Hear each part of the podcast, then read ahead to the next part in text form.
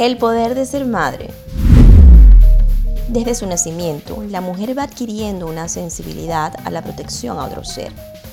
Y aunque parezca estereotipada con tantos mensajes contradictorios, la función biológica de la mujer le otorga el poder de procrear y sobre todo la de proteger.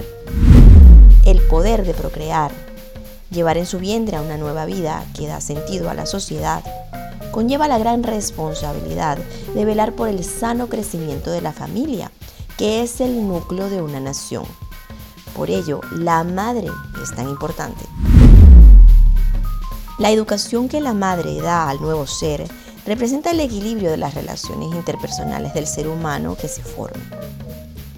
Las eh, correcciones que la madre hace al hijo en sus primeras etapas deberán servir para orientar sobre actitudes inadecuadas para, sin anular su personalidad, enseñarle los valores eternos, a fin de que sea un buen ser humano.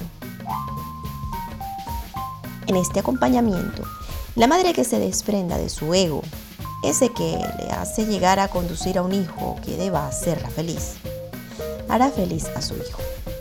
En cambio, la madre que de forma autoritaria exija obediencia, atención y demás beneplácito, no estará cumpliendo su labor protectora y creará desequilibrios irreparables en la relación.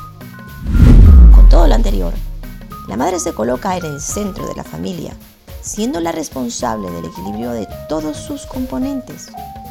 Y sí, ser madre le otorga un gran poder a la mujer, pero sobre todo una gran responsabilidad.